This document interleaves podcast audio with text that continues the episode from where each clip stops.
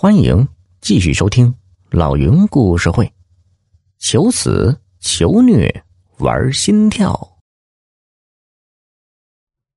万能胶走了，小兰的脑子里全乱套了，左思右想，想不出别的办法，只好胡乱拍了几张图纸的照片发给了云哥。云哥发现图纸是假的，该怎么办？小兰越想越害怕。他知道再也不能瞒着永乐了，于是打了车，匆匆赶到医院，对永乐讲了认识云哥的经过。当他说到刚才被万能胶拿走图纸和琥珀坠时，永乐大惊失色：“哎呀，大祸临头了呀！”永乐觉得事情是明摆着的，云哥就是在跟万能胶争夺琥珀坠。他俩明争暗斗，愈演愈烈，最后的摊牌已不可避免，而自己和小兰已卷入其中。他俩无异于坐在了火药桶上。就算是万能胶高抬贵手，云哥一旦知道图纸是假的，又岂会放过他俩？小兰从心里不愿意相信云哥是个坏人，在他的印象里，坏人们总是形容猥琐、面目可憎。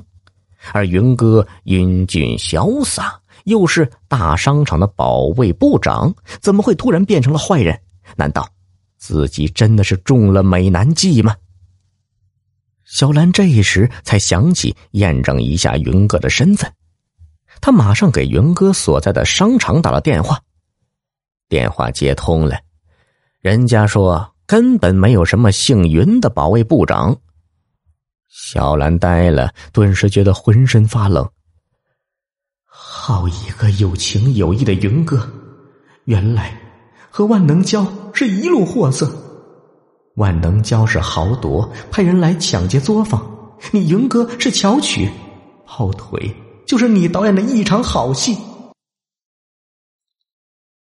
小兰是又羞又怕，又悔又恨。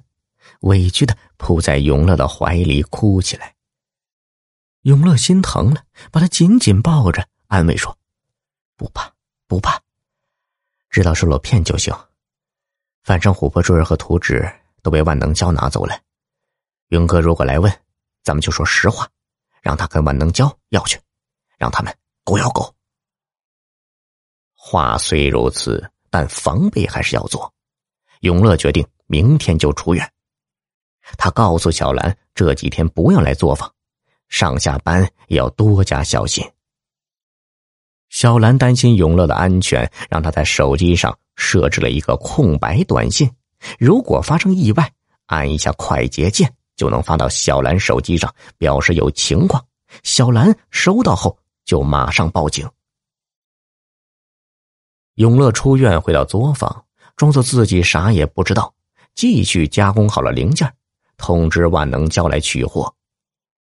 万能胶来了，也不动声色，看到永乐头上裹着纱布在赶工，还挺高兴的，表扬永乐：“哎呦，这就对了，明哲保身嘛，自己多挣钱才是正经事儿啊。”说罢就结了加工费，然后又拿出一个零件，对永乐说：“这是最后一件，希望越快越好。”当天晚上，永乐正在赶工，朱胖子来了。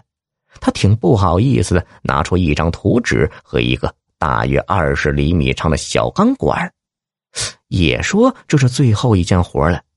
可这东西实在太复杂，还要请永乐帮忙。永乐一眼就认出朱胖子手里的图纸正是万能胶抢去的，心里气恼透了，就嘟囔着。有图纸，有样品，照图纸加工呗，有什么复杂的？